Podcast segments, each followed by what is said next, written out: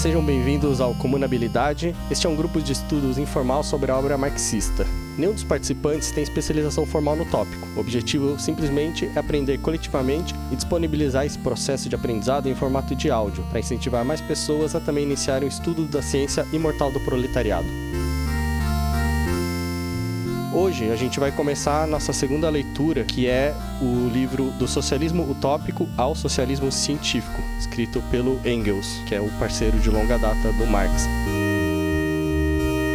Então eu vou fazer uma pequena introdução ao livro e vou pedir depois aos colegas que complementem, quem souber um pouco mais do contexto desse livro, que eu, eu fui conhecer ele agora, eu nem sabia da existência dele, né? Ele é um livro pequeno, é um tamanho parecido com o do Manifesto, que foi nossa primeira leitura, né? Um livro curto e também dividido em três capítulos, então a gente vai fazer a, a conversa mais ou menos no mesmo formato que a gente fez anterior, né? Por blocos. Esse livro, ele é escrito já no ano de 1877, pouco depois do, do Manifesto Comunista, e importante também, depois do Capital. Né? O Manifesto é de 1848, que é mais ou menos quando o Marx e o Engels se conhecem, poucos anos depois. O Capital, ele já é de 1867, então isso daqui já é 10 anos depois. Então, acho que me parece que muitos dos conceitos que foram desenvolvidos nessa, que é considerada a principal obra deles, já está aqui, assim, pontuado, resumido, mais do que no Manifesto, né? Pelo menos foi dessa maneira que eu entendi.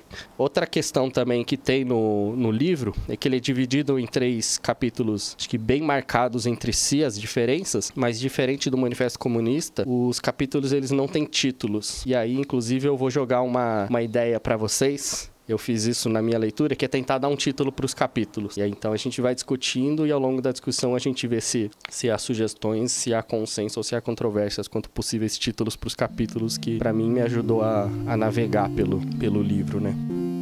Então, o panorama desse primeiro capítulo eu acho que é. Primeiro, o Engels vai tentar analisar as condições que geraram e o que foi gerado pela Revolução Francesa, né, aparentemente, e ele começa falando sobre a Revolução Francesa e logo nas primeiras, nas primeiras páginas também do capítulo já começa impondo uma crítica bastante dura, né, obviamente, ao modelo de sociedade, né, que começa a se instaurar depois. O principal ponto, eu acho, é quando ele começa a, a passear pelos três principais nomes que ele vai abordar nesse capítulo do socialismo utópico, né, que é o Saint-Simon, o Fourier e o Owen, né? Então ele vai dar uma passada é, por cima, assim, na obra e nos feitos, na, na, um pouco na, no contexto que estudiosos é, iniciaram e, e, e, escreveram suas obras e, e coisa do tipo, e também fazendo as críticas que são pertinentes a cada modelo, lembrando que ele tá já é, esse livro ele é publicado como o Kyoto falou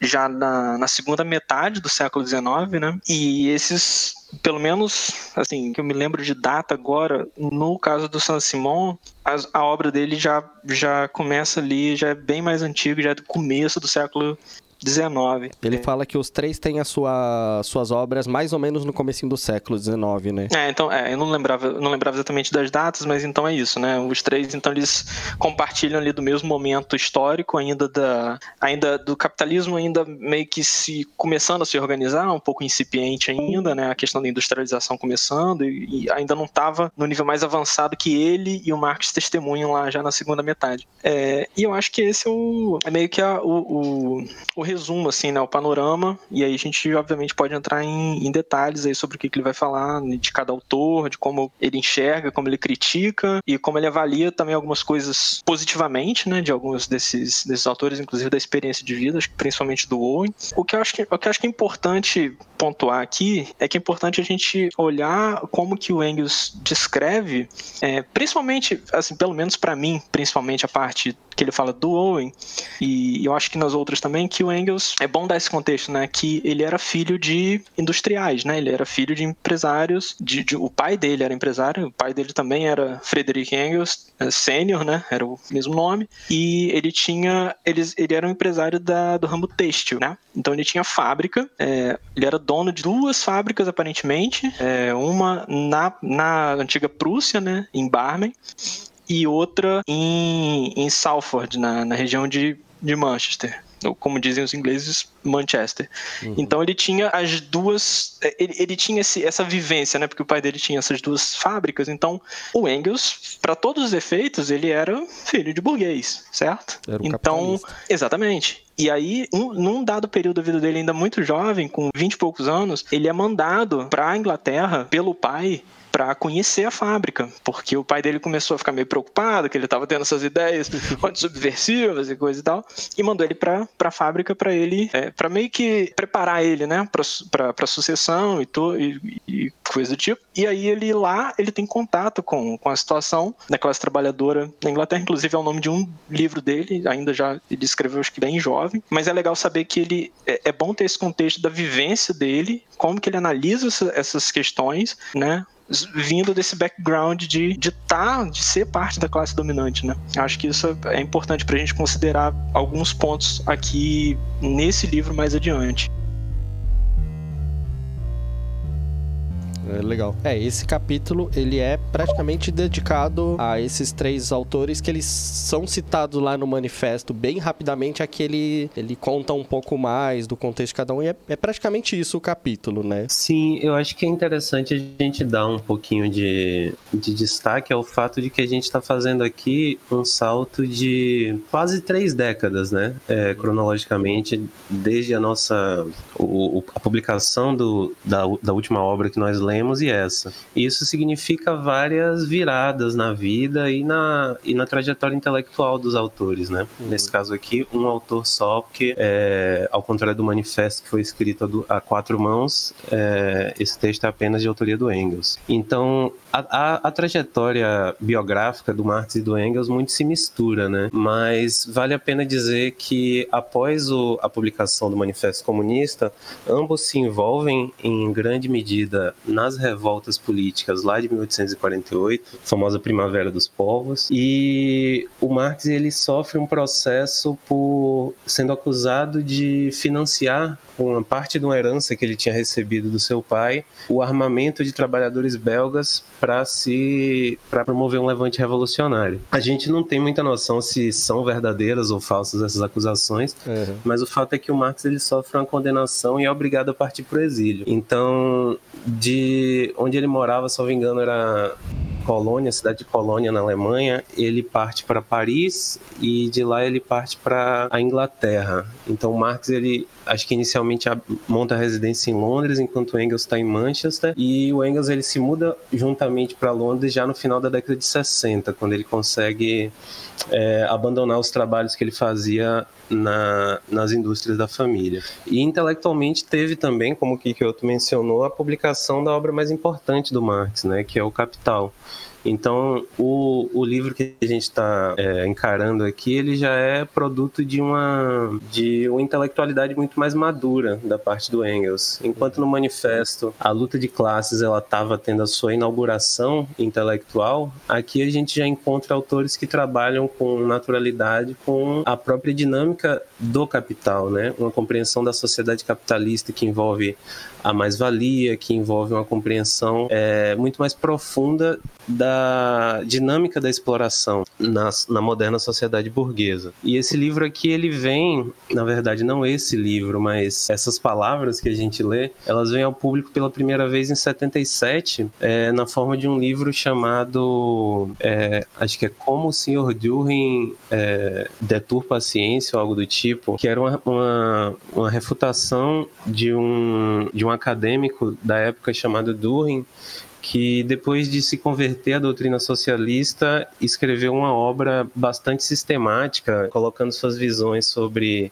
é, a educação, sobre a ética, sobre a religião e que tomou como alvo de muitos dos seus ataques nessa sua obra o próprio Marx. Então, como o Marx ele estava, acho que na época envolvido na redação do segundo tomo do Capital, o Engels assumiu a tarefa de fazer uma obra que é, seria resposta a essa obra do Düring. Uhum. E essa obra veio ao público, segundo o próprio Engels, a maior motivação para escrever ela não foi nem o debate em si, mas a possibilidade de discorrer e desenvolver teorias próprias deles de uma outra forma. E é, três anos depois, já em 1880, um socialista francês é, de ascendência latino-americana chamado Paul Lafargue, ele vai pedir ao Engels para que fizesse uma versão resumida, uma versão com alguns capítulos apenas extraídos desse livro para utilização como um panfleto de, de divulgação revolucionária, de formação política, uma coisa mais básica mesmo. Hum. E é assim que nasce do socialismo utópico ao socialismo científico.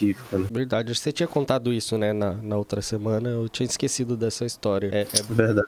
É bom para entender isso, né, esse formato justamente hoje ele se torna mais acessível, inclusive, pra gente, tanto esse quanto o manifesto, por ter esse viés de ser um material de mais fácil circulação e mais fácil acesso. Né? É, em um, em um dos prefácios, o Engels até menciona que para ele parecia ser o texto de literatura socialista mais amplamente divulgado até aquele momento, mais até que o Manifesto Comunista. Esse em tradução em 10 idiomas, sim. Uhum.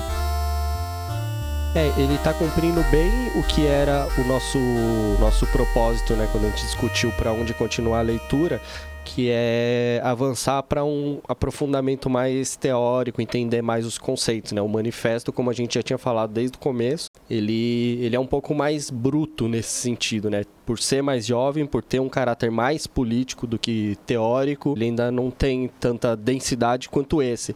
E aí até eu jogo uma questão, não sei se vocês, quem já leu outras coisas, sabe avaliar, mas eu achei um texto assim, apesar do tamanho ser praticamente igual do manifesto, eu achei ele muito mais difícil de ler, assim, muito mais denso, é, o texto mais cansativo. E aí agora me ocorreu que pode ser um pouco por esse amadurecimento teórico, de ter mais profundidade, mas pode ser o simples fato de ser agora quem está na frente é o Engels e não o Marx, porque o texto do Marx, como a gente conversou algumas vezes, ele tem, né, um se permite alguns lirismos, algumas brincadeiras, um pouco de ironia, assim, que que fica assim talvez um pouco mais apelativo, mas também fica mais tranquilo de ler. E esse texto eu achei ele difícil, assim, às vezes excessivamente difícil, assim, de parece que às vezes complica umas frases assim fora de ordem sem necessidade, repete um pouco alguns conceitos que eu achei bem mais cansativo de ler. Eu achei que eu ia conseguir ler numa tacada igual o manifesto e não conseguia. Assim. É, eu acho que tem isso. Eu acho que também é uma, é uma discussão relevante para o texto, que é a questão da tradução, né? Vocês tinham uma recomendação de um arquivo específico para a leitura desse livro. É, eu, eu não acabei não seguindo, mas eu e também não vi é, qual foi a edição que vocês usaram. O que, a que eu usei tem umas coisas esquisitos. E aí eu não sei, de novo, eu não sei me se a tradução dificulta uhum. um pouco a, a, fluidez da leitura, ou se, o, ou se é de fato é, pouco fluido em alguns momentos, é, exatamente por ser mais denso é, na questão teórica, né? Uhum. É o tipo de é o tipo de leitura que para mim foi assim, é, uma página, ela não demora o tempo que eu leio ela uma vez, ela demorou o tempo que eu leio ela três vezes, porque uhum. era a média de vezes que eu tinha que voltar às vezes em uma frase, entendeu? Era, era o tempo de, então de ler três páginas. Não, então você sentiu isso também. Sim, Sim, perfeito. Não, é. foi é, leitura, leitura de texto acadêmico mesmo. Teve mais gente que comentou isso também, né? Enquanto a gente estava começando a conversa aqui, que teve essa. sentiu alguma dificuldade pensando especificamente na questão da tradução, né, a versão que a gente pegou é um PDF de uma editora, é dito explicitamente que é livre para circulação, mas também é uma edição traduzida do espanhol. Então já passou por duas traduções, em parte, alguns problemas pode ser disso, mas muito, acho que é do estilo mesmo da escrita, assim. Não é só a questão de ter alguns probleminhas, talvez, de tradução e até de digitalização, que eu identifiquei, mas acho que muito é do estilo também. Eu concordo, assim. Também achei um texto que, na verdade, ele condena condensa mais, digamos assim, mais informação por linha, né? Então, às vezes, realmente é, é comum dar um nó na cabeça quando a gente está lendo e não, e não ter a mesma leveza do manifesto. Eu concordo bastante. Uhum. Mas, ao mesmo tempo, eu achei ele bem adequado para o que a gente queria nesse momento, que é dar um passo a mais, né? Ele, ele passa, faz questão de passar por muitos dos conceitos que a gente sabe que é central depois na obra do Marx. Então, acho que vai ser uma, uma boa forma de dar essa porta de entrada destaquei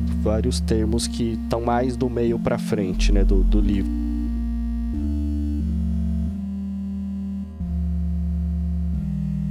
O que eu fiz para tentar ler foi tentar entender o contexto histórico dele, né? Ele cita outros autores, cita outros movimentos, e assim eu tentava ler, ler pelo menos resumos para ver quais são as ideias que ele confrontava. E achei bem interessante que no início ele já puxou assim para autores assim, do início do século XVIII, né, principalmente o Rousseau, já começou a crítica aí do contrato social, né, que é um, acho que é um uhum. livro bem importante, um dos principais filósofos franceses, em que ele tenta determinar a sociedade como um como se fosse de comum acordo entre as pessoas, uhum. e que as pessoas teriam um direito natural, um direito constituído, em que basicamente todos viveriam bem, e ele faz essa crítica que foi usada como fonte para a Revolução Francesa, que deu no que deu, né? Que a gente discutiu bastante isso no, nas discussões anteriores, em que foi uma revolução basicamente mantendo a estrutura da sociedade, sem mobilizar as classes, apenas movendo o poder de mãos. Isso fundamentada no, na teoria do Rousseau. Já começa criticando para depois criticar os utópicos mais contemporâneos da época dele. Então, eu achei assim um capítulo mais ácido, basicamente de críticas e tentar fundamentar a praxis do, do marxismo, né? É, é uma crítica bem pesada que ele faz, né, do o estado da, tem uma, uma frase que ele fala que é exatamente o estado da razão falira completamente, né? Ele, ele tá bem bem interessado em, em pisotear esse, esses conceitos, né, que vieram é, se eu não me engano, aí das minhas aulas de história de X anos atrás, que são dos teóricos iluministas, né? Se não me engano. É, ele fala, né, da, do reino da razão, o império da razão, ele faz umas imagens assim, querendo justamente dizer o que aqui isso levou, né? O que, que isso estava tentando de alguma forma. É, já isso, é isso já criticando o Hegel, né? Exatamente. A maioria desses utópicos eram discípulos do Hegel. Então já foi, basicamente, ele tentou desconstruir todos esses autores que, segundo ele, né, levaram consequências erradas. Uhum. capítulo, pelo menos eu dividi na seguinte estrutura, né? Já tentando, vamos tentar meio passar por ele. Tem como se fosse uma espécie de uma introdução, que é isso que o Alexandre falou agora, né?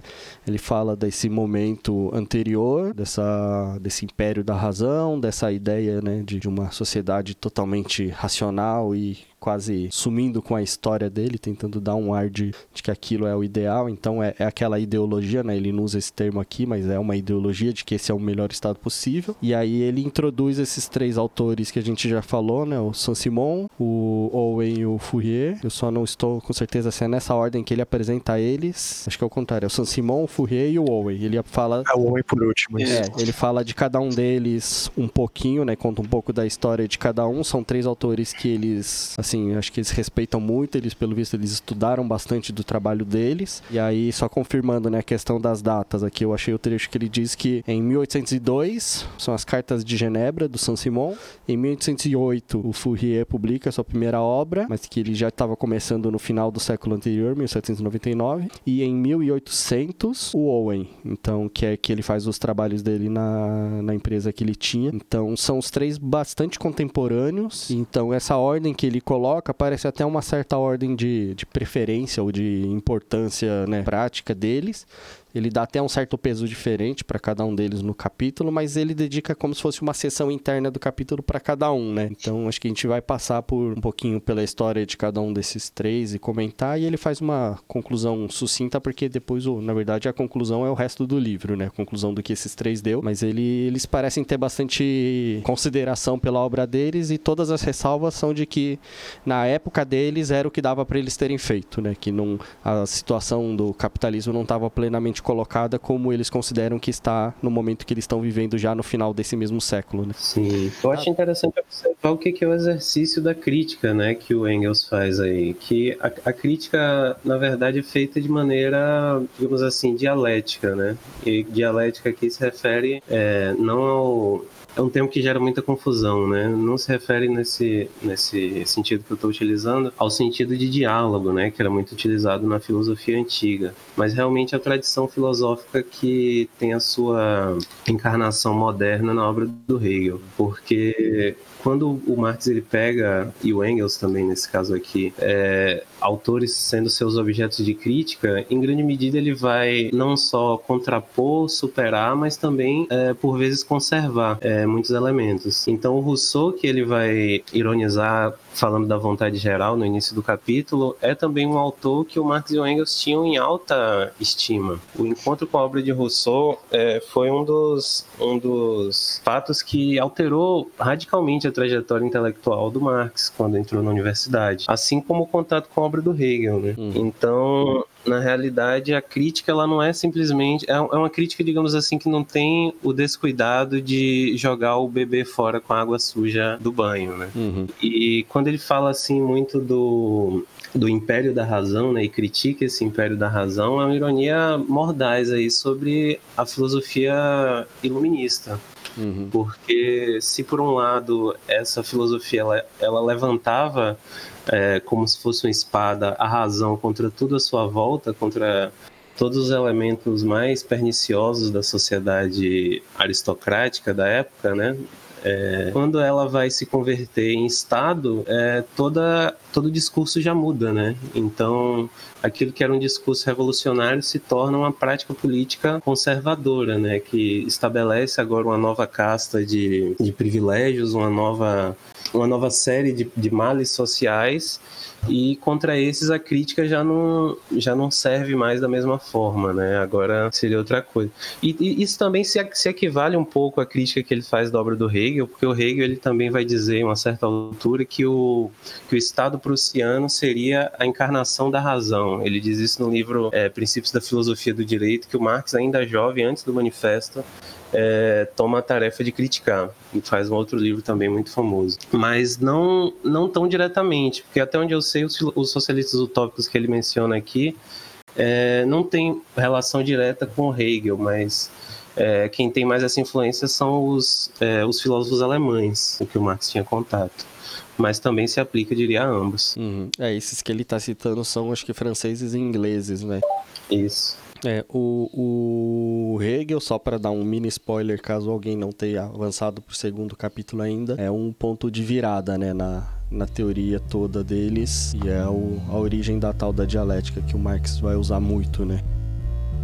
Eu queria só pontuar em cima, em cima do que o Avelino comentou é, sobre não, não jogar a, o bebê fora junto com a água suja do banho. Parece que parece que essa é uma, é uma, é uma atitude bem, bem frequente, eu acho, na obra desses autores, quando eles tentam é, avançar com esses conceitos e, e, tentar fazer com que eles se tornem mais, mais robustos e, e menos é, falhos, né, de maneira geral, que é quando ele fala do, do Saint-Simon. Eu cheguei a, a grifar esse pedaço que ele comenta isso, é, quando ele diz que, apesar dele, quando ele começa a discorrer sobre, sobre o, o a obra do Saint-Simon e, e, os conceitos que ele, que ele traz na obra dele, ele, ele diz bastante, ele deixa bastante claro, assim, que ele trata quase como uma criança no jardim de infância, sabe? Ele, ele meio que, ele tem quase um, uma, uma linguagem quase que tutelar, assim, sobre, sobre a obra desses caras. Eu acho, eu acho isso engraçado, num dado momento eu não sabia se ele estava mais sendo sarcástico, se ele tava só,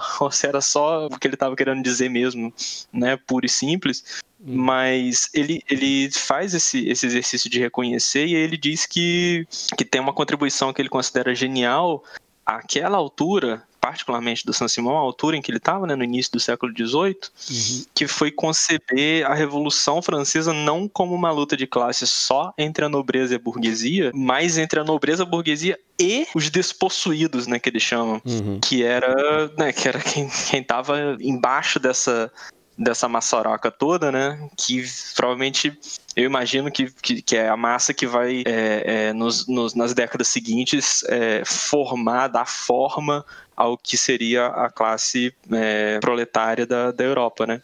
Então acho bem interessante que ele, por trás dessa crítica toda, de toda essa esses pontos que ele levanta, meio que quase, não totalmente, mas quase desqualificando um pouco é, os caras, ele, ele traz essa esse reconhecimento, né, do que que, do que, que de fato era, era valioso naquilo que, que os caras colocaram na, na época deles. Uhum. Não, e acho que o fato deles pensarem esses três particularmente em meio a outros contemporâneos, né, lá no, no manifesto eles dedicam um, um, item bem pequeno a eles três e a vários outros, né? Fala lá dos, dos socialistas conservadores, dos alemães e tudo mais, que Sim. Fica muito mais claro como aos outros eles têm muito mais. Assim. Eles acho que talvez nem considerem que vale o esforço de ficar se debruçando. Aparentemente eles conheceram muitos deles, leram eles, e aqui eles ele dedica um tempo a contar de cada um, né? Então há, há algo a ser aproveitado sim. E e muito eles justificam pela questão do período histórico, né? Como se fosse, ah, eles fizeram o que era possível de ser feito naquelas condições. Naquela fase ainda embrionária da, É. né, da, da estruturação da sociedade capitalista Sim. que estava começando. Depois, mais pra frente, acho que do livro a gente vai discutir mais essa questão das dos períodos de desenvolvimento e da questão do que isso implica, né? É, então esse é um capítulo essencialmente de histórico, né? De olhar pra trás e ver o que está exatamente antes deles, seria, né? Nesse século que eles estavam vivendo. E que mostra, eu acho, uma, uma, uma forma que o, que o materialismo histórico vê a história do pensamento, né? Que é completamente vinculado ao, à história do, das lutas de classes, né? De certa época. Então, o, o, o ideário socialista ele só vai poder nascer dessa forma por causa de um, de um certo momento do desenvolvimento da produção social e dos sujeitos sociais que essa produção enseja. Acho que isso é interessante observar. Uhum. Sim, é, ele dá bastante enfoque nessa questão, porque aqui ele explica o que que é o tal do materialismo também, né, no segundo capítulo. Eu queria só destacar uma coisa que eu esqueci no começo, que aqui eles assumem o termo socialismo, né? Assim, ele usa socialismo o tempo todo, sem sombras de dúvidas, no título e ao longo de todo o texto, diferente do, do Manifesto Comunista, né? Eles resolvem resgatar esse nome que eles estavam de alguma forma tentando se afastar naquele momento, né? Verdade. Acho que muito, se muito do- da- das diferenças de certas coisas diz muito respeito ao, ao chão histórico, né, de cada momento, o contexto político do debate que eles estavam travando. Uhum. Naquele momento existia muitas correntes socialistas que, que eles queriam rejeitar. Nesse ponto, acho que eles já estão, talvez, disputando a hegemonia entre o movimento socialista já consolidado, coisas do tipo. É, acho que aquela a- disputa que eles citam no manifesto talvez já tenha abrandado, né? Essa... Totalmente, né? décadas de, de, de distância. E o, o, o próprio tratamento né, dos socialistas utópicos. No manifesto eles apareciam com, com maior respeito né, do que as demais correntes, como, a gente, como vocês já mencionaram, mas nesse aqui eles aparecem praticamente como, digamos assim, os pais da nossa linhagem, né? São os grandes pioneiros do que a gente está buscando realizar de uma forma agora mais consequente, né, mais bem acabada. É, a impressão que eu fiquei Quase, foi essa. quase como uma né? É, ele quase quer, ele quer colar um neles, assim. Me pareceu bem isso, assim, que o, o respeito com que ele faz, ele gastou o primeiro capítulo inteiro desse livrinho pra contar a história desses três e ele assume o nome que eles usavam pra mostrar que tem essa, essa relação de filiação direta mesmo, né? Foi essa sensação que eu fiquei. Sim, de continuidade, né? Uhum. É, uma quantidade mais com distanciamento, né? Que ele classificava eles como utópicos, Sim. Ou seja, que nunca atingiriam a. Ou seja, que estavam indo para um caminho errado, na verdade. Eles tinham uma ideia boa, mas É, que nunca seria atingida, principalmente pela falta de, da luta de classes, né? Que é o grande motor aí do, da teoria Exato. do Marx e do Engels. é. Mas, mas essa mudança de nome, assim, eu não sei as implicações mais profundas disso, mas eu achei, achei importante, assim. E aí tem uma questão só que eu vou deixar jogada no ar, não sei se a gente tem condições de responder, mas em outros, conforme o debate for avançando, talvez a gente vá aprofundando isso, que eu ainda fico um pouco nessa, nessa confusão entre socialismo e comunismo, mas eu sinto também que há uma concepção diferente desses termos do que a gente tem aqui já na nossa língua, acho que já chega com um peso, e do que isso teve na Europa, assim, né? Por exemplo, eu já percebi que a palavra comum, na, tanto no francês quanto no inglês, é uma palavra de uso um pouco diferente do que pra gente, né? Pra gente, comum é uma coisa ordinária do dia a dia, e me parece que tanto no francês quanto no inglês, ele tem um, um senso de coletividade, né? De comum é uma coisa meio do coletivo daquela comunidade, daquele grupo de pessoas, e o, e o social também, né? A gente usa raramente nesse sentido de socializar, quando a gente fala, por exemplo, socializar os custos, é, sei lá, cobrar um imposto por algum serviço, alguma coisa. Então, os dois carregam esse senso de, de coletividade, de sociedade de formas um pouco diferentes, e, e me parece que o, essas mudanças também tem uma certa sutileza, assim, nesse sentido. de Depois ele, no terceiro capítulo, ele vai falar muito sobre a questão do, do Estado e da socialização, que acho que retoma um pouco essa questão. Me parece que o termo socialismo, às vezes, é até um pouco mais forte do que o comunismo, apesar de no, no manifesto parecer o contrário, não sei. Então, eu, eu não sei responder essa questão, só estou lançando para a gente ir, ir pensando nela. Não sei se alguém tem alguma resposta sobre isso um pouco mais definitiva. Eu achei interessante que até isso, a, a, forma como você colocou a questão me lembrou que as unidades federativas, ou pelo menos uma das formas de, de distribuição das regiões na França, são as comunas, né? Então acho que é aqui no Brasil, para dizer que moro na comuna da Bahia, só depois da Revolução mesmo. é um termo mais pejorativo, acho, mais ligado a uma tradição radical mesmo aqui. Uhum. Acho que lá realmente. É, não, porque existe um grande debate atualmente, alguns autores, acho que mais franceses, eles defendem o comum como uma, uma escala de atuação. Eu tenho um pouco de dificuldade de compreender ainda o que, isso significa, assim, mas é uma forma de, de, de contrapor, por exemplo, as políticas liberais, neoliberais, privatistas. Né? Então, primeiro é o, o Saint-Simon. Cada um desses ele conta um pouco a história do, do que, que eles produziram, do que, que eles atuaram, o que, que eles acham que é de importante na obra dessa pessoa, né? Então, o Saint-Simon é uma pessoa que teve próximo ali da Revolução Francesa e logo depois da ascensão do Napoleão. O Alexandre que falou agora, né, da questão dele ter, ou foi o Avelino, já tô misturando, dele ter percebido que a, ali estava em disputa não só uma luta de classe, mas duas em paralelo, porque a, a, Revolução Francesa, na verdade, foi uma revolução que derrubou a nobreza, mas acabou botando a burguesia no poder, né? Ou foi o Belliene? Agora já tô na dúvida.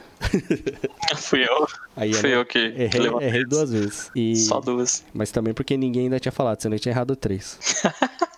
E de alguma forma o Napoleão é o coroamento de que aquela revolução não era tão revolucionária assim, né? Porque o que foi uma mudança social muito forte no segundo momento vira uma grande de uma ditadura militar, né? Então ficou, ficou na cara que tinha alguma coisa ali que não era tão popular, tão coletiva quanto parecia. E, e teve uma grande cisão mesmo, né? Após a, a a, a, Revolução Francesa, rapidamente o povo que estava ali apoiando já ficou, já ficou de escanteio de novo, né? Então ele é um cara que acompanhou isso e analisou e descreveu esse processo, né? Então ao mesmo tempo que ele não tinha uma conhecimento do que viria a ser a história no futuro, que é o que o, o Engels defende, acho que ao longo do livro inteiro, né? De estar com as condições de, de entender alguns processos. Ele também estava vendo de perto o processo que estava acontecendo, que o próprio Marx e o Engels não vivenciaram, né? Então acho que ele tem muito essa importância de ser um, um relator com um olhar muito crítico do que estava acontecendo ali, né?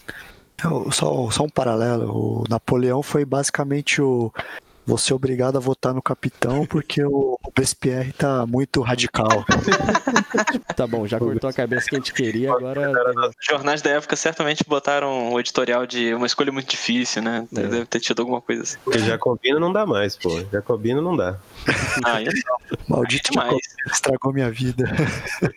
Aí ele escreve essas cartas de Genebra e é um, um escrito, pelo que eu entendi, né? Ele passa a apesar dele dedicar um certo tempo num livro pequeno, é rápido, né? Então, ele não, não aprofunda muito os trabalhos de cada um, mas ele já está colocando algumas questões importantes, né? Colocando a questão do trabalho nesse, nesse escrito, né? Dizendo que tinha tinha pessoas que não estavam trabalhando e estavam ali tirando algum tipo de ganho em cima de tudo aquilo, então ele considera isso uma, uma boa observação do que estava acontecendo, e é nesse momento que ele fala daquela questão que o, o Beliene falou, que eu tinha certeza que era o Beliene que falou isso, sobre a nobreza, a burguesia e, e, os despossuídos, né? Que é uma. Ele fala que é uma descoberta verdadeiramente genial. Entender que tem despossuídos que estão trabalhando, mas que não têm direito a, a nada do que está sendo ali realizado, né? O que eu acho curioso que ele levanta da, desse, do, do, pensamento do Saint-Simon, é, eu acho conceitualmente, assim, esteticamente interessante você olhar para um, um, teórico que estava lá no, no início do, do, do século XIX, né? É,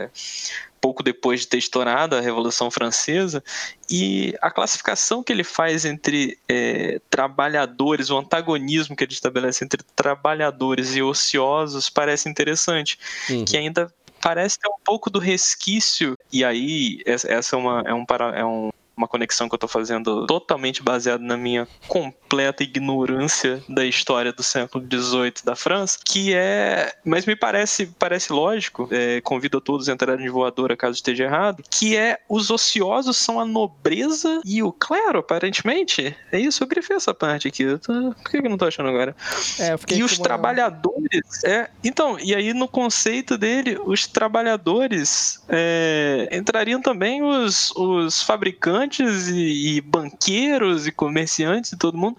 Então, assim, parece, parece engraçado você, no momento intelectual em que o, Engels está já no, no, já no segundo, no, no, último quarto do século XIX, ele olhar para trás e para as cartas de Genebra do Saint-Simon e ter que se deparar com um cara falando que, que o banqueiro era um trabalhador, né? O que, se você parar para pensar, tem muito a ver com a estética de, pasme você, do século XXI, né? Que aparentemente né, os, as pessoas mais ricas são as que, as que trabalham mais. A gente já fez a conta que chegou à conclusão que o Elon Musk está trabalhando há 15 encarnações consecutivas sem dormir nenhuma noite, né? Por isso que ele se encontra na situação ele que ele se encontra. A gente dorme. Muito rico, exatamente. E aí, olhando para o pós-revolução francesa, o Saint-Simon ele basicamente enxerga esses caras que já estão, que já estão no topo da, da, das castas sociais ali, da estrutura social da época, como trabalhadores. Os ociosos são apenas o que? O clero e a nobreza. Eu achei isso, isso assim, divertido de, uhum. de imaginar, entendeu? Uhum. Isso daí, tem, pra mim, tem toda a cara de, de ainda resquício do período anterior que ele não conseguiu, não conseguiu se livrar, né? Exatamente. É, o, o Engels, inclusive, vai justificar dessa forma, né? O Engels, inclusive, algumas, algumas 20 linhas depois, ele vai justificar vai, vai abonar completamente esse, esse essa esquisitice né, conceitual, dizendo que não, não teria outra forma de conceber. Afinal de contas, né, tipo, ele, ele passa esse. Ele, ele dá um, um um passaporte pro, pro San Simão nessa, nessa questão, tranquilamente, sem problema nenhum, falando que naquela, naquele momento em que ele escreveu aquilo, fazia todo sentido, né? Eu acho interessante de notar isso. Uhum. É, é, isso, o, o exemplo dessa divisão das classes sociais, né, que o, que o San Simão faz, mostra muito como ele estava no meio do caminho, né? Se por um lado avança em perceber contraposições da, do, desses sujeitos, por outro lado classifica eles muito ainda com a mentalidade dos, dos revolucionários burgueses, né, dos iluministas. Então, a, o escopo da aliança de classe que ele visualizava ainda não era aquele que o Marx e o Engels iam poder visualizar algumas décadas depois. Tem muito disso mesmo. Outra coisa que ele menciona muito positivamente é como o, o, o San Simão propõe a intervenção social dele como uma certa abolição das funções políticas do Estado, né, que casa muito com, com o ideário comunista, de certo modo, né? Em, uma forma ainda muito, muito incipiente, é verdade, mas ele pensa assim um, um, governo da razão casando a ciência e a indústria, que para o Engels casa com a ideia de abolição do, do Estado, né? Então, mais um, um ponto precursor, segundo ele. Uhum. Sobre essa questão do, da classe ociosa, ainda que, que seja bastante esquisito, eu concordo com as críticas do Belliene, eu vou dar um desconto também pro Engels, porque eu fiquei bastante impressionado já lá no terceiro capítulo, que ele vai falar um pouco sobre as formas da indústria, e eu sempre tenho, assim, um pouco de, de surpresa, o quanto ao mesmo tempo é muito atual, mas ao mesmo tempo são realidades muito distintas. Então, por exemplo, quando ele fala de comunicações, ele está falando de correios e telégrafos, né? Não é telefone, muito menos internet, nada disso existia ainda. E a própria forma da indústria também, acho que ela ainda era muito diferente então, quando a gente chegar lá no terceiro capítulo, a gente vai discutir mais isso. Mas me parece, pelo que eu estou entendendo desse contexto histórico, mas, de novo, né, não sou, não sou nenhum historiador, não tenho um super conhecimento de como era na época,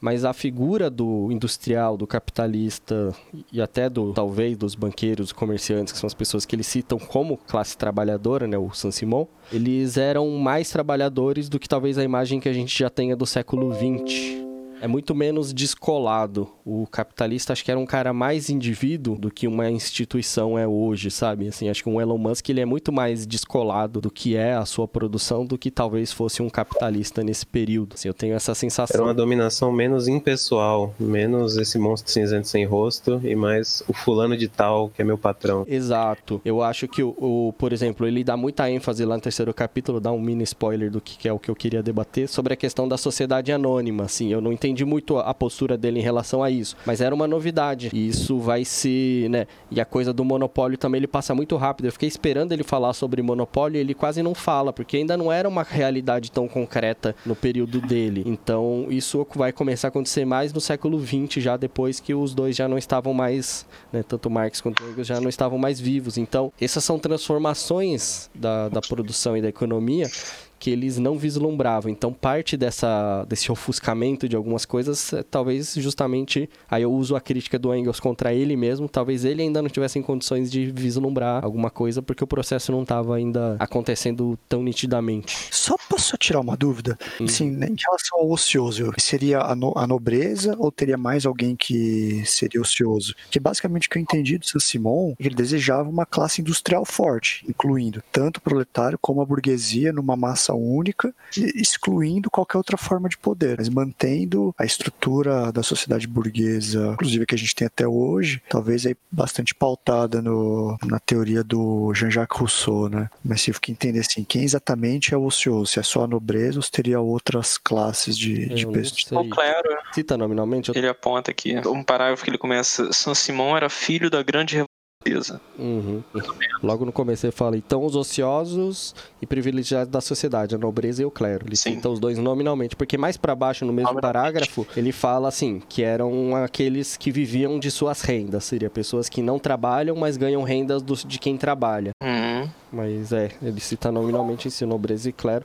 É porque tem uma coisa que aconteceu, aconteceu muito na Inglaterra naquele período de transição, e aí eu não sei se na França também, que é o, o tal do landlord, né? Que lá é uma figura muito forte, que é o antigo nobre, assim, é as pessoas que herdaram as terras e vivem de arrendar, né? De alugar essas terras para quem planta, para quem cultiva alguma coisa. E é um cara que só vive de renda também. Esse cara é muito mais ocioso do que um até um burguês que seja dono de uma rede de empresas que é monopolista, mas ele ainda está, sei lá, minimamente gerindo aquela empresa e não só esperando receber o aluguel da terra, né? Acho que essa é a visão do. E esse termo, ele inclusive ele ainda é hoje, hoje em dia ele é usado ainda nos países de língua inglesa, né? Landlord. Quando você vai alugar, é, quando sim, você vai sim. alugar um apartamento de alguém, está alugando do landlord. Exato. Por é eu tô esse termo. É o senhorio. É, exato. Uhum. Mas era isso mesmo que eu ia falar, fui contemplado pelo Kyoto. A renda da terra foi o que eu, o que eu imaginei quando ele falou pessoas que vivem das suas rendas. Nessa época, acredito que já era uma coisa, não sei em qual dimensão na França, né? Mas talvez o Saint-Simon tivesse até uma visão mais cosmopolita na elaboração da teoria do que só pensar a realidade francesa. Mas eu sei que o Davi Ricardo, por exemplo, que é um economista que vai ser influente para o Marx em grande medida, era um cara, assim, 200% pistola com os, os landlords. Era um, uma praga social, praticamente, para ele. É, a questão da renda da terra e dos landlords eu tô puxando porque é uma das coisas que eu estudei um pouco mais por causa da minha área de trabalho. E, inclusive, tem alguns problemas com essa questão da renda da terra, mas fica para outro dia a gente discutir isso aí. Tem um, uma anotação que eu fiz já no último parágrafo que ele fala do São Simão para começar a falar do Fourier. Já prediz a absorção da política pela economia. E eu achei essa afirmação um pouco me surpreendeu um pouco, porque até onde sabia de história da economia, que é bem pouco, a tal da que o pessoal chama de economia política vem desde o Adam Smith, que é um século antes, né? E mas talvez não tivesse esse nome, talvez esse nome tenha sido dado depois já, mas essa ideia de que a política e a economia estão intimamente ligados ele está destacando como uma qualidade do San Simão e eu, eu fiquei um pouco surpreso por achar que isso já tava, já era claro no período, mas aparentemente ele teve alguma contribuição a mais nesse, nessa questão, né? Ele menciona na última nota a questão de uma posição de política internacional do San Simão, né, que ele também coloca em luz positiva, dele pregar uma, uma unidade entre, entre França, Inglaterra e Alemanha como raiz do progresso europeu. Talvez o Engels visse aí uma, uma certa raiz do, da ideia de paz entre os povos, de um certo internacionalismo que vai ser muito marcante da, do socialismo de tradição marxista. Uhum. É, inclusive, significa que o Saint-Simon, um século antes, já vislumbrou quem que eram os três polos que ia dar briga no começo do século XX, né? É verdade. O cara tava realmente sacando o processo que tava rolando ali. Aí na sequência, então, ele começa a falar do Fourier. E eu achei que ele falou bem pouco do Fourier comparado aos outros dois, assim. Eu até fiquei um pouco. Foi, mas já acabou? Assim, não tinha mais histórias? É, parece que ele passa mais rápido no Fourier, né? É, e o Owen, acho que é o que ele gasta mais tempo. Acho que ele entra mais Sim, a fundo. sim. E ele fala um pouco sem falar, né? Ele elogia muito o estilo das críticas que ele fazia, fala que ele foi um grande, um grande satírico, um grande é, crítico mordaz do, da realidade da sociedade burguesa, mas não qualifica tanto. Eu acho que por isso fica É. também. né? Talvez É, eu acho que Falando. Os três, talvez seja o que tem a teoria mais fraca, né? Que seja o mais utópico mesmo, o mais difícil de atingir. Talvez por isso que ele dedique menos. É, me deu Os outros. Mas tem uma Coisas mais palpáveis, né? Aham. Mas tem uma coisa interessante que eu achei que eu, eu efetivamente não esperava ver, assim, principalmente do Engels falando de um cara ainda do início, né, do, do século XIX, que é que o segundo Engels, o Fourier é o primeiro a proclamar, e aí ó, já tô ocultando, quem diria, cotei, que ele é o primeiro a proclamar que o grau de emancipação da mulher numa sociedade é o barômetro natural pelo qual se mede a emancipação geral. Sim, é, Eu achei é- curioso esse- esse- essa observação vindo de um, de um teórico ainda num, num estágio né, bem, bem incipiente do, Exato. do capitalismo. É uma frase famosa que o, eu já vi ela dita mais dessa forma, assim, o grau de emancipação numa sociedade pode ser medido pelo grau de emancipação das mulheres, etc., Uhum. atribuído ao Fourier mesmo. Interessante. É, eu tinha marcado ela também como um dos destaques. Me parece que eles estão mais preocupados na, na questão de medir a sociedade do que medir a emancipação da mulher, o que talvez seja um problema. Mas eu acho uma frase bem, bem forte também e acho que tem muita questão aí pra ser, pra ser pensada assim, né? É, Eu enxergo um pouco de outra forma, assim, é como se ele dissesse, assim, se a mulher não está emancipada, se a condição das mulheres não está resolvida, nenhum dos outros sinais de progresso significa nada, praticamente. uhum. É um marcador mesmo, né? É, É. uma. O barômetro que ele fala aqui na tradução que, que a gente pegou. E assim, é realmente um, um elemento que eu, que eu já vi em, outros, em outras situações citado como muito pioneiro do Fourier, essa, essa luta pelo direito é, das mulheres, e que inclusive ficou, de certo modo, associada ao longo do tempo com o movimento socialista. Ainda que as relações entre feminismo e socialistas e socialismo sejam muito dúbias, às vezes conflituosas, contraditórias ao longo da história, Uhum. nesse nascedouro da, das doutrinas políticas socialistas, as coisas estavam bastante irmanadas a partir ali do Fourier. Inclusive chegou, a ser utilizado de forma pejorativa pelos rivais do- dos socialistas na época, né? Mais conservadores. Sim, acho que essa, essa é uma questão que, que vai voltar, assim, sutilmente, né, mais pra frente, essa questão do trabalho infantil, trabalho da mulher, algumas questões assim, que acho que sempre que aparecer também eu, eu tenho destacado, acho que é bom a gente pensar no... Porque eu acho que isso, enquanto talvez a teoria marxista em si, ela foi ganhando muito corpo ao longo do século XX, pelos autores depois e uh, tudo mais, eu acho que essa questão especificamente mais social e da mulher, eu tenho a impressão que ainda ficou bastante pra trás, assim. Me preocupa um pouco, né? O Engels destaca que o, o Fourier também já, já estava vendo de uma forma dialética, né? Ele usa exatamente essa palavra, com cuidado. Eu grifei isso também.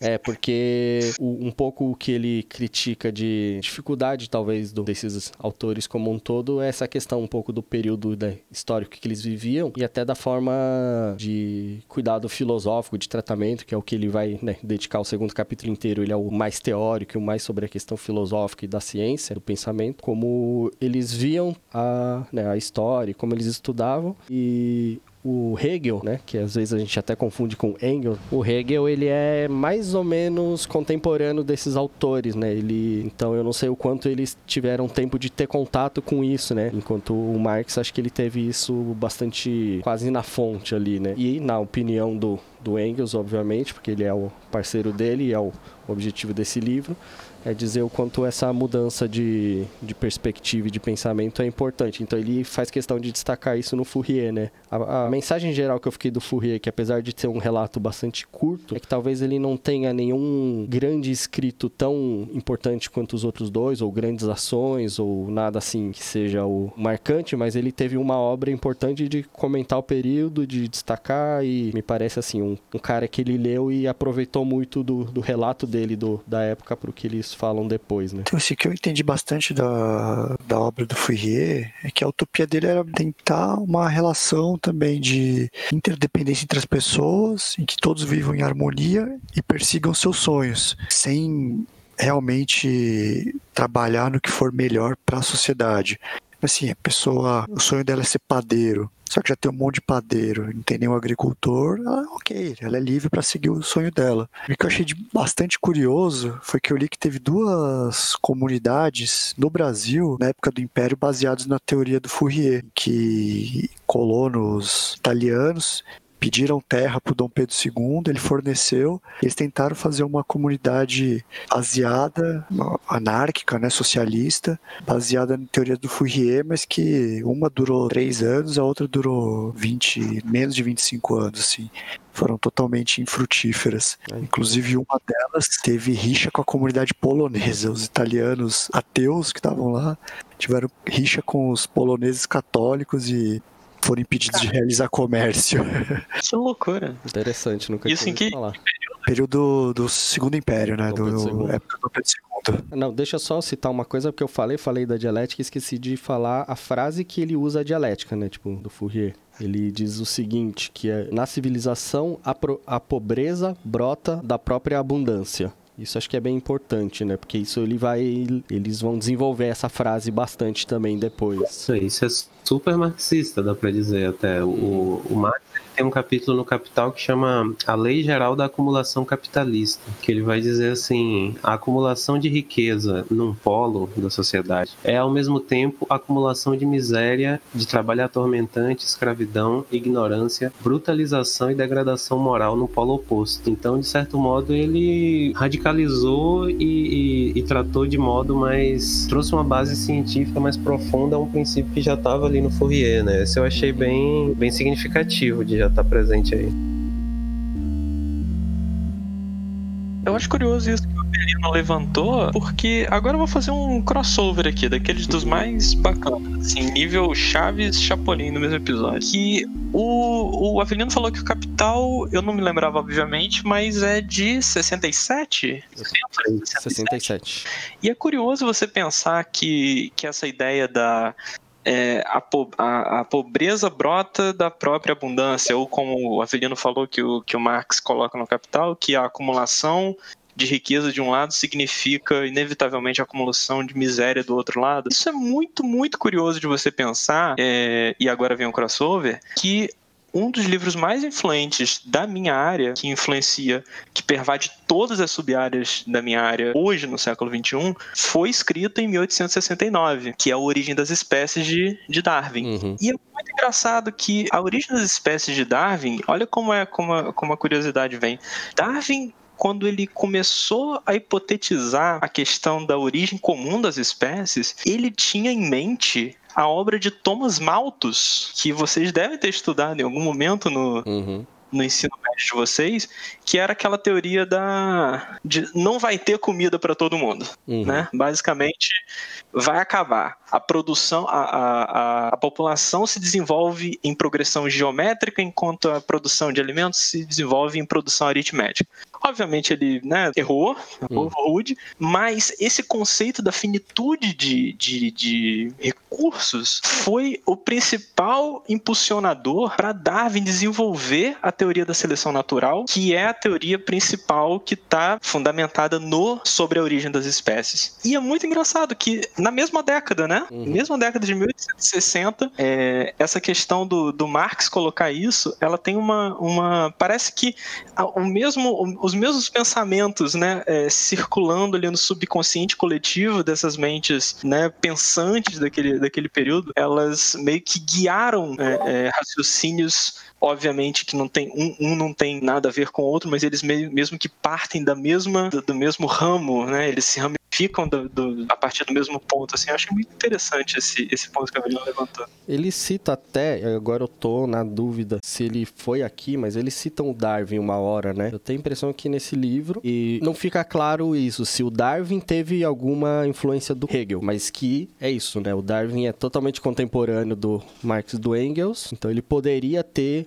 utilizado da dialética, mas a, nunca ouvi nenhuma relação desse tipo, mas de fato a, eles falam explicitamente que a, a compreensão do Darwin do desenvolvimento, ela é dialética, sim, e que tem um, grande paralelo, né? Então tem algo de, um, de, uma concepção ali do período, da ciência que está se, se misturando, né? Tem uma outra coisa que acho que é legal de ressaltar também nesse momento, que isso é uma coisa, pelo menos, que alguns professores meus bateram muito nessa questão até de falar economia política, aí o pessoal fala que o Marx é economista, fala que ele é filósofo, o que, que ele é, que nessa época as ciências eram menos estanques do que a gente considera hoje, que é uma coisa já mais do século XX, me parece, divididinho, né? Então, o Hegel, na verdade, é considerado mais um filósofo, e aí o Marx estuda ele para escrever sobre economia, outra pessoa pode estudar ele para escrever sobre biologia e assim vai. E há uma tendência de especialização que, na verdade, atrapalha às vezes, né? A gente fica, eu tenho dificuldade de estudar filosofia, então vou estudar só minha área e não vou compreender algumas questões maiores que poderiam me ajudar. Né? Exatamente.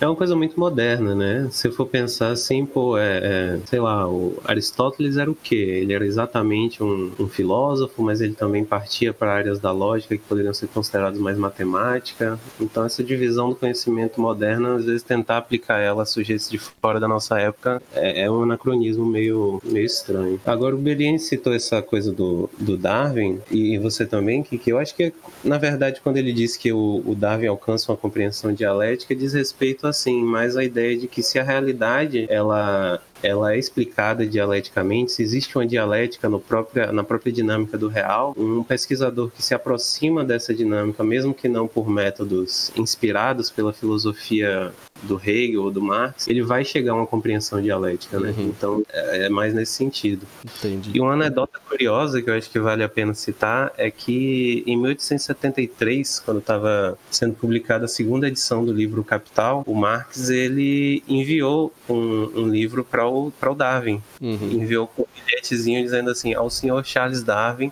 em nome de seu sincero admirador, Karl Marx. E o Darwin respondeu? Chorei lágrima escorreu, cara. Querem que eu leia a resposta do Davi aqui? Por favor, por favor. Distinto senhor, agradeço-lhe a honra que me oferece ao me enviar seu excelente trabalho ou capital. Sinceramente, penso que mereceria mais o seu dom se eu entendesse algo mais sobre essa questão profunda e importante que é a economia política. Embora nossos estudos sejam tão diferentes, acredito que ambos desejamos ardentemente a disseminação do conhecimento e que, a longo prazo, isso certamente ajudará a aumentar a felicidade da raça humana. Fico muito agradecido, senhor. Do seu, com afeto, Charles Darwin. Ah, uma interação Eu, Porra. eu tava esperando ele responder assim, caguei. Aí ia ficar triste.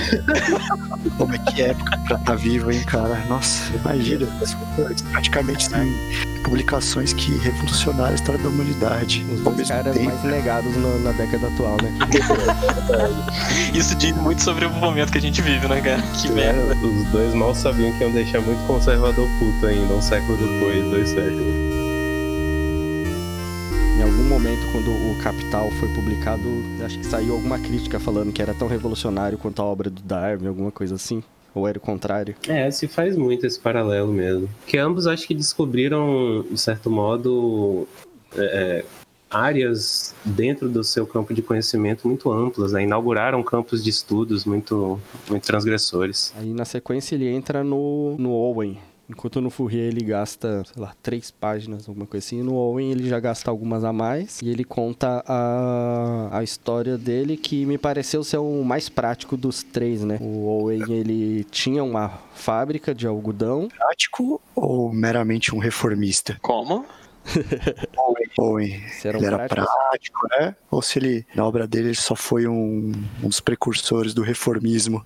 Eu, acho que ele era um Ah. prático, não. Eu, eu, eu, pelo menos, o relato nosso é um pouco enviesado porque é a visão do Engels, mas me parece que ele, ele começou fazendo o que dava e foi tentando aprofundar, assim, pelo menos foi essa mensagem que eu peguei. É, a história é a seguinte, né? Ele tinha uma fábrica, ele estava preocupado com a questão do trabalhador, então ele começou a aplicar na própria fábrica medidas de humanizar o trabalho. Então, Agora eu não tô lembrando se, algum- se algum de vocês estivesse na mão aí. O Owen ele era o dono ou ele era tipo o, o dire- diretor, tipo, como se fosse o gerente, assim, mas. Era o dono. ele era Era sócio o e dono. gerente, tá escrito aqui. Era uma fábrica na Escócia. Sócio e gerente. É, quer dizer, ele era dono do Então negócio ele mesmo. Era o próprio Então- burguês. Era ele. Então ele era burguês, era isso que eu queria chegar. Exato. Ele era burguês. Sim.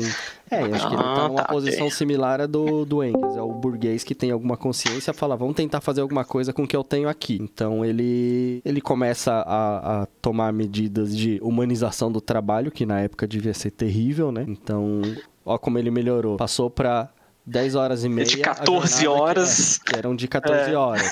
Assim, me parece bem razoável fazer isso e ainda, hoje, pros padrões atuais, até seria, né, considerado ruim. Mas, assim, o cara tomar uma medida dessa face à, à situação dos outros, acho que foi bastante corajoso, me pareceu. É... Então, mas aí o que, o que o Alexandre levanta, que é uma provocação que eu gosto muito, é que é uma provocação é, é, é- é um pouco mais aguda do que ela pareceu. O Alexandre falou de uma forma quase despretensiosa, Uhum. mas ele jogou o bait aqui. Ele jogou o bait E você, você pra pescou? pegar. Eu não, eu não pesquei nada. Eu não pesquei nada. Você vai ver quem que pescou. Ele perguntou: é reformista ou é prático mesmo? Quer dizer. Ele aboliu a propriedade dele e fundou uma cooperativa ou ele melhorou as condições Sim. daqueles que ele explorava, certo? Então, acho que a pergunta vai por aí. Aham. Ele queria melhorar a situação, mas tem que continuar aqui, né, gente? Eu, tô- eu sou o dono aqui, né? Então, no final das contas, eu acho que a resposta pro que o Alexandre falou, a minha resposta, pelo menos, é que ele é um reformista, safado, burguês, guilhotina nele.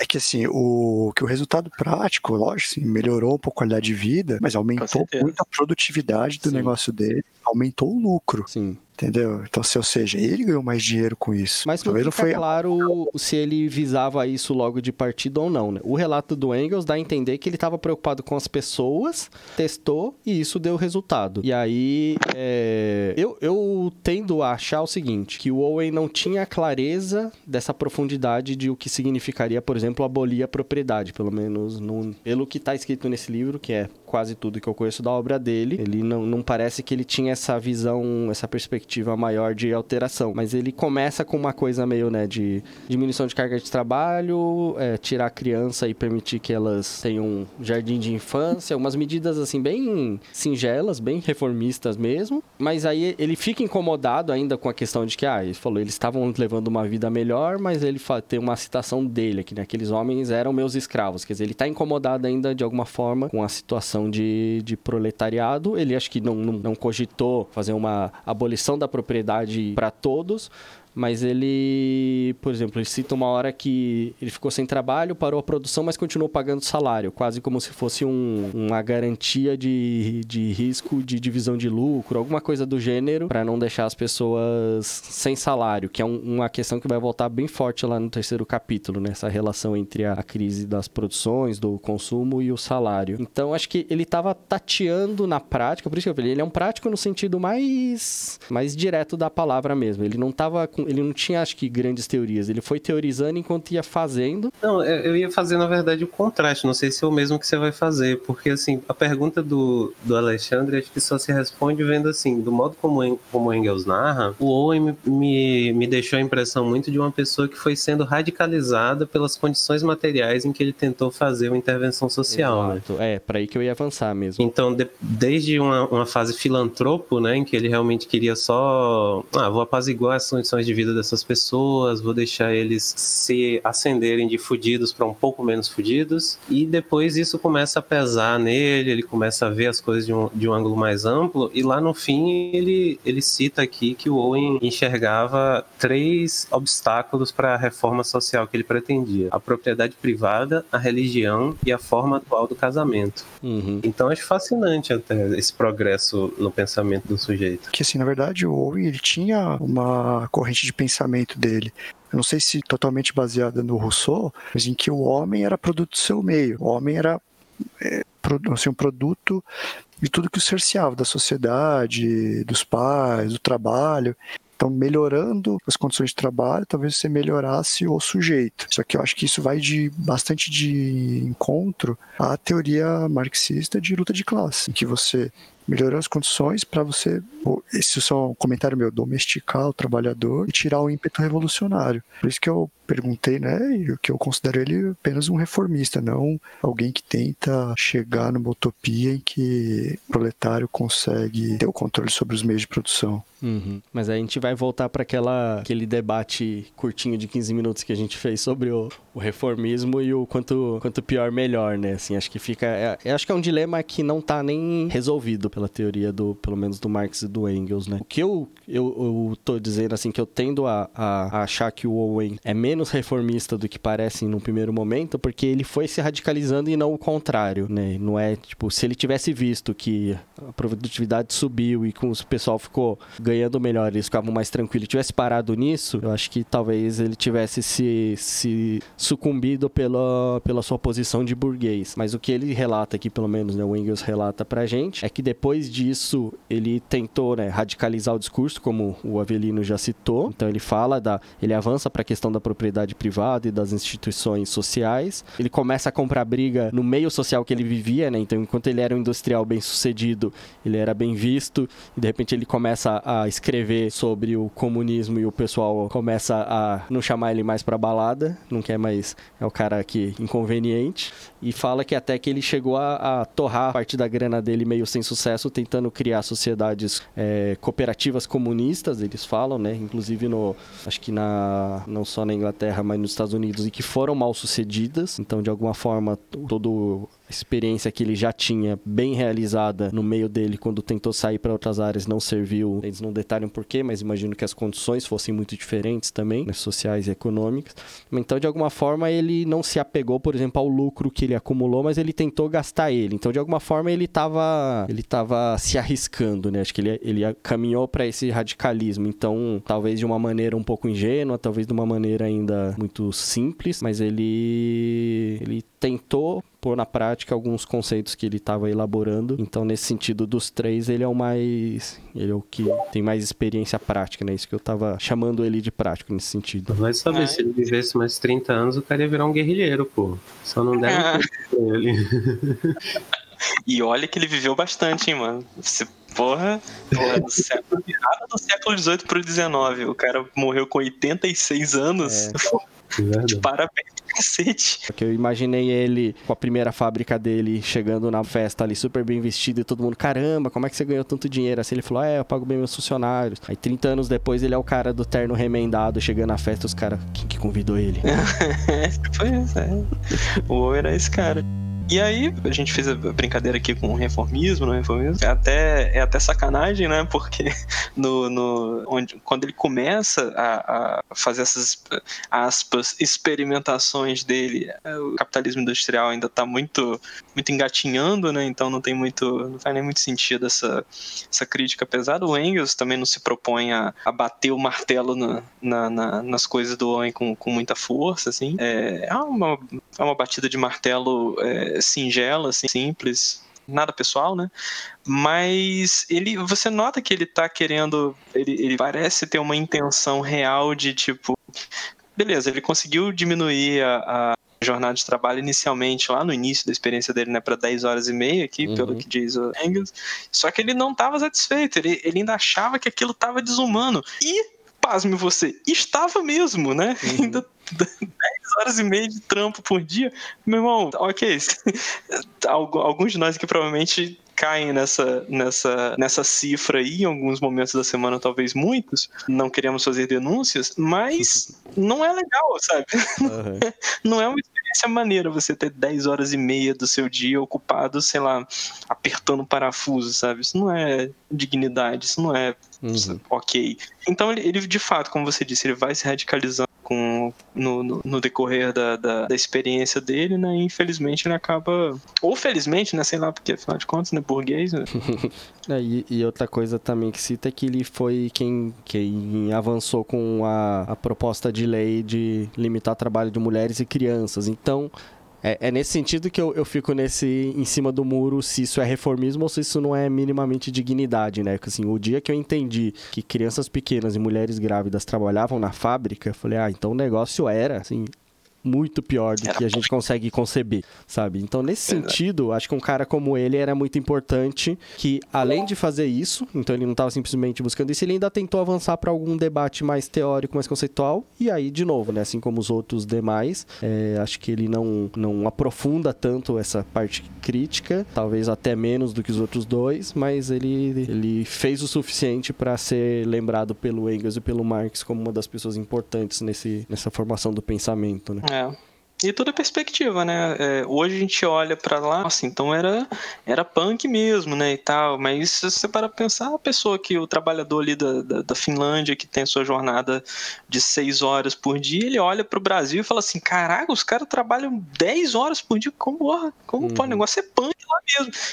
Então, assim, é toda perspectiva, né? É tudo relativo nesse. Exato. Assim, se a gente. O, o problema que eu acho chave de colocar o rótulo de reformista no Owen não é nem tão conceitual, mas de no nosso imaginário acabar, de certo modo, superestimando o que, é que são os reformistas de hoje. Porque para uma pessoa que era um burguês, numa época em que a norma era uh, os, os, trabalhadores dormirem debaixo da máquina na indústria e acordarem com o chicote do patrão estralando para voltar do trabalho, um sujeito de berço burguês dedicar o, o, o, projeto de vida dele, né, à construção de uma sociedade diferente hum. e melhor para a maioria da população, eu aplaudo esse cara. Eu acho que ele tá, tá muito bem. É. Boa ótica. Eu, eu, não acho errado, entendeu? Pelo contrário, eu acho louvável você levar a dignidade das pessoas. É que eu acho assim, faltou um impulso a mais. De você não só deixar o trabalhador bem, mas de você realmente seguir com a, com a teoria marxista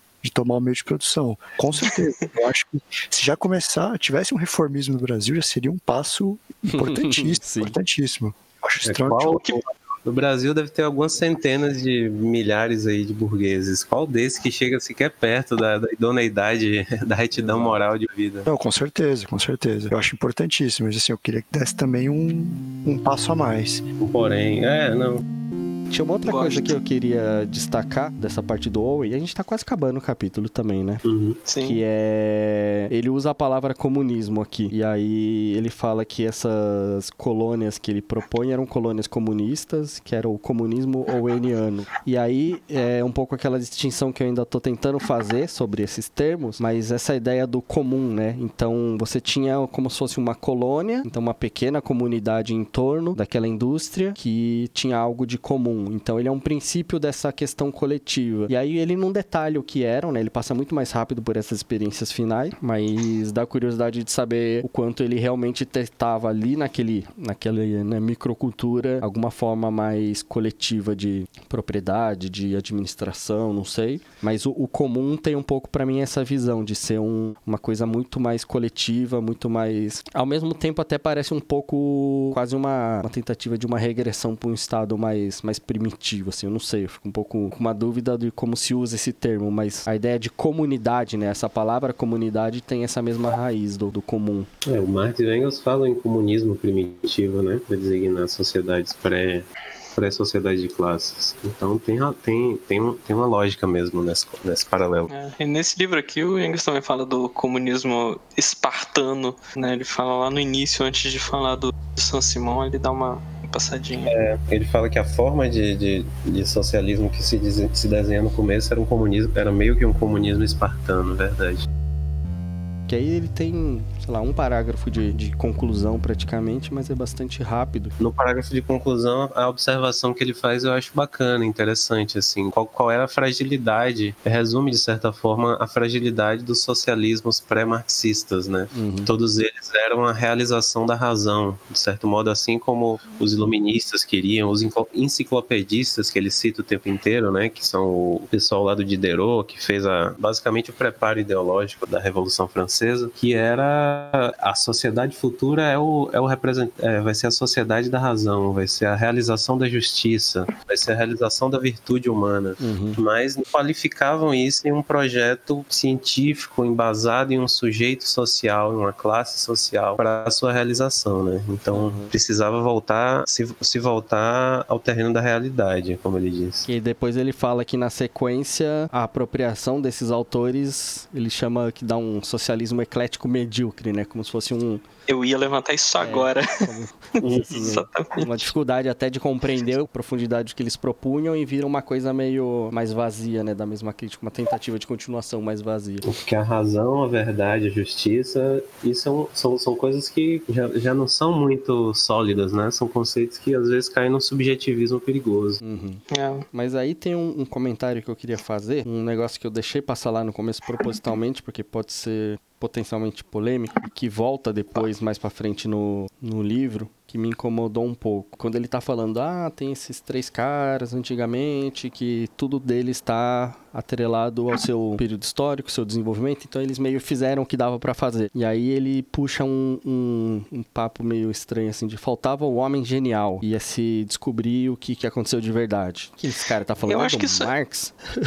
Não, eu entendi, inicialmente eu pensei nisso também, mas depois eu entendi que, tipo, isso era uma crítica. É como se na concepção daqueles, daqueles indivíduos, é, para que acontecesse o, o socialismo que eles queriam, que era baseado nessa, nessa tese da, da razão né, pura e tal, ela aconteceria em algum momento ao acaso, no momento em que aparecesse um homem genial, não sei o quê. Tipo, acho que é uma. É uma ele está hipotetizando, entendeu? O que uhum. seria o ambiente em que aquilo que ele quer criticar do socialismo que ele está criticando aconteceria, entendeu? Na visão daqueles caras. Eu acho que. Eu, eu, também fiquei confuso com esse, com esse papo aí, pareceu meio estranho também. Gostaria Mas depois eu acho que teve mais essa tá conotação. Falando. É, eu não, pra mim não fica Mas não é? claro. É? Pra mim não fica muito claro. Agora você falando isso, eu consigo ver isso aqui escrito, mas não tá muito claro. Eu achei meio, meio, meio confuso isso. No finalzinho lá, ele puxa um saco do Marx, assim, o melhor amigo do cara, né? Assim, eu queria ter um amigo que nem o Engels, assim. E, Pô, com assim, certeza. acho justo, mas acho um pouco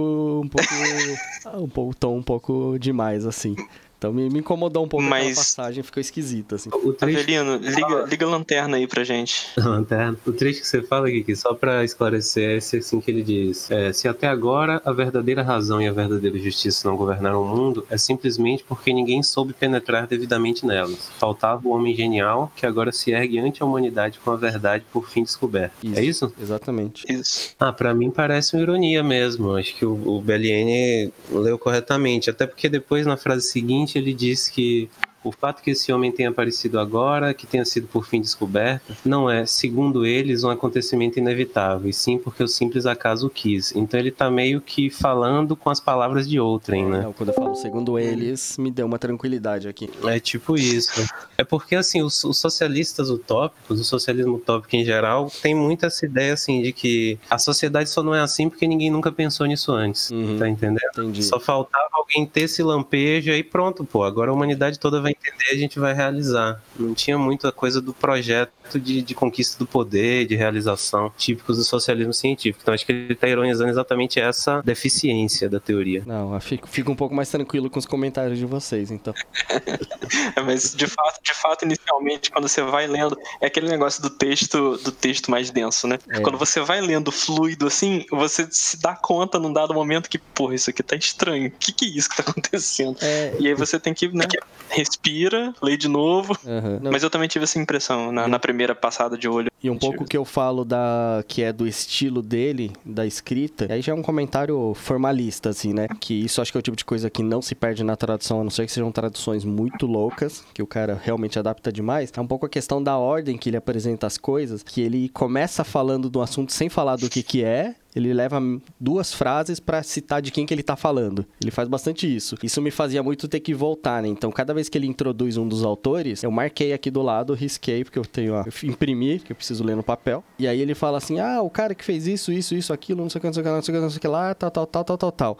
Esse era o Fourier, entendeu? Eu tendo a fazer aquela coisa mais didática. Fourier era um cara que, tal, tal, tal, entendeu? Ele... Mas esse negócio de ordem invertida não é uma coisa só das ciências sociais costuma ter, assim, um apreço? Não sei, não sei, mas eu, eu preferiria não? ser didático, mas, mas ele faz bastante esse tipo de coisa no texto, de dar um pouco de volta e retornar, que, que faz a gente. Isso exige uma atenção a mais para ler, né? Isso dificulta um pouco a leitura, então várias vezes tem que voltar um parágrafo. Ah, então era disso que ele tava falando esse tempo todo. E aí essa coisa de deixar umas coisas meio no ar também, isso, assim, apanhei um pouco, mas sobrevivi. Ah, legal. É, é, um, é, um, é um, uma dificuldade que às vezes eu tenho também, e, e, é, eu queria deixar isso, isso claro, assim, que eu fiz essa brincadeira de da ordem invertida que, que as pessoas das ciências sociais têm apreço, não sei o quê, mas é, é bom deixar claro aqui que eu sou de outra área das ciências e tal, e na minha área as coisas têm que ser ultra retas, uhum, ultra exatamente. lineares, e, e, e, eu pego esses textos é, das ciências sociais para ler é, como curiosidade, como comple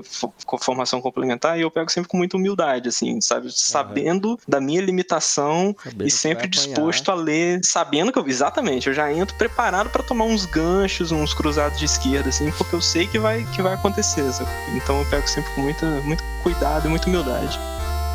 Mas o próximo capítulo, para já dar a preparação, né, que vai ser a nossa próxima reunião, 2, ele é o mais curto de todos, ele é super pequenininho, só que ele é praticamente filosofia, né? Então, eu gostei muito, eu gosto muito de filosofia, mas eu não tenho estudos muito profundos na área, né? Eu li uma outra coisa avulsa, assim. É um capítulo... É o capítulo teórico da, dessa publicação, né? Então, acho que vai ter essa densidade toda, assim, de... Temo que a gente consiga passar mais tempo discutindo ele do que esse agora, que era mais factual, né? Hum. O meu segundo é helicóptero bom preparar meu espírito. Cuidado, cuidado. E só um é. comentário, que também sobrou uma crítica no finalzinho pro, pro Dom, que foi idealizado ah, é? É. povo, em que ele fala assim, é, não tentou ser com alguns bancos que, ao contrário dos bancos prudonianos, não tentaram ser o, como é que é o que vai consertar todos os males do mundo, assim, ele dá uma, uma zoada mais forte, né? Isso aí foi tinha bem passado, de passagem. Tinha eu... passado batido para mim isso daí. É, foi um trechinho mesmo, acho que uma, uma frase só que ele comenta. Uhum. Quem quiser comentar alguma coisa agora, geral. É, a leitura do prefácio para mim, eu fiquei bem perdido. Com, quando ele começou a puxar o nome daqui e dali, eu fiquei muito perdido. Eu achei que ia ser muito complicado ler. Mas quando eu cheguei numa parte que me interessou, que eu achei que ia ficar só no prefácio, mas ele também tratou um pouco no primeiro capítulo, que é aquela questão da burguesia se aliando a uma classe, a tentar derrubar a outra, e depois, junto com essa classe que ela se juntou, derrubando ela de novo. Quando ele fala que a burguesia começou a se juntar com a ciência, a ganhar mais relevância contra a igreja, depois se juntou com a de camponês para tentar derrubar a realeza. Foi, foi, essa parte assim que, que deu o estalo para eu começar a entender mais o prefácio. E quando eu cheguei no primeiro capítulo, já desencadeou, eu continuei lendo, lendo com o Google aberto, né? Uhum. Porque tinha que ter uma palavras que eu nunca ouvi falar. Então, opa, não conheço esse. Vai ter mais. Jogava né? ali no Google rapidinho. É, pô, eu não cheguei a ler o segundo capítulo. Eu só li até o primeiro e li de novo ontem, o primeiro capítulo, para ficar com mais fresco. A matéria mais fresca na cabeça. Tá dedicado, hein? É, aquelas, né, Kiki? Agora, tá melhor que eu, eu li uma vez só. Eu posso, posso, fazer, uma vez só. posso fazer a piada que não vai conseguir sair da minha cabeça, que é o pré-difícil? Oi? Oi? Ah, pré-fácil, pré-difícil. Ah, ah. Oh, ah, já fizeram essa piada, gente. Pelo amor de Deus. Tem que ensinar tudo pra vocês. Boa.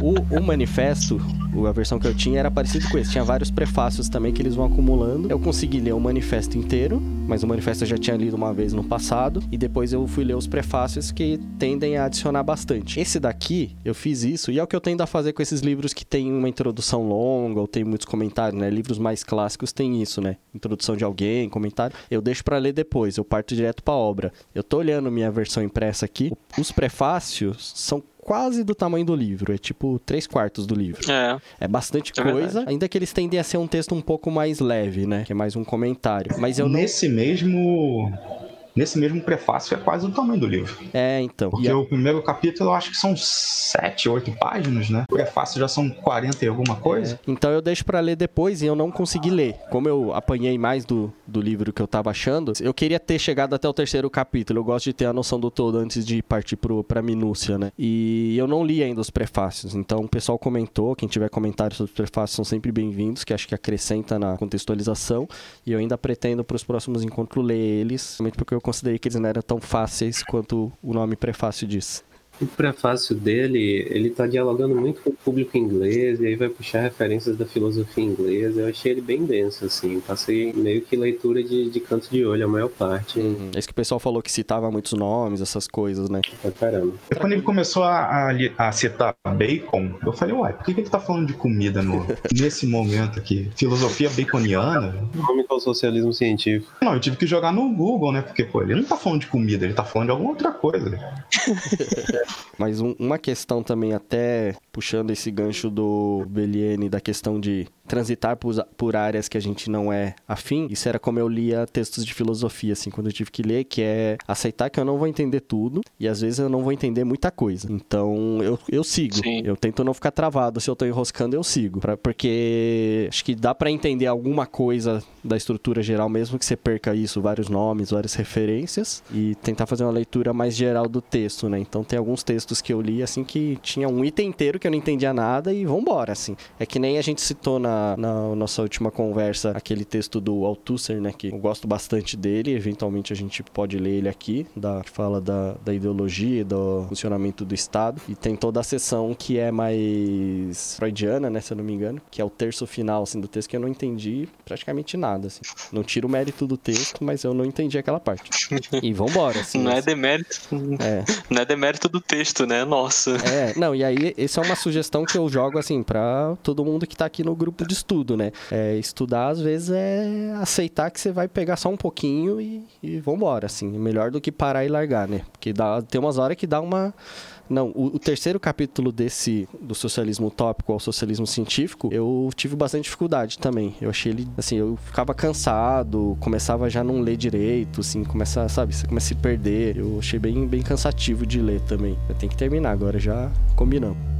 É, o bom, o bom dessa. De, de trabalhar inicialmente, né, pra gente que tá, que tá tentando estabelecer esse grupo com o intuito de formação política, pra gente poder aprender mais sobre os conceitos e desenvolver esse, esse conhecimento, é interessante começar por essas obras clássicas, eu acho, porque a gente tem bastante material, bastante é, material de apoio, né? Por exemplo, se, se a gente tá tentando ler esse livro do Engels e tá difícil, tá complicado, vai ter uma resenha na internet por alguém que que é mais, né, que, que tem mais conhecimento, ou às vezes um vídeo no YouTube que vai, que vai de repente guiar ou, ou explicar melhor alguma coisa que, né, no, no, no caráter mais denso ali na letra do livro não, não tá ao nosso Exato. alcance, a gente consegue ter uma compreensão melhor. Então, às vezes esse material de suporte ele é, ele é importante Uhum. também. E, e trabalhar com livros clássicos tem essa vantagem, porque você tem mais material de, de suporte, né?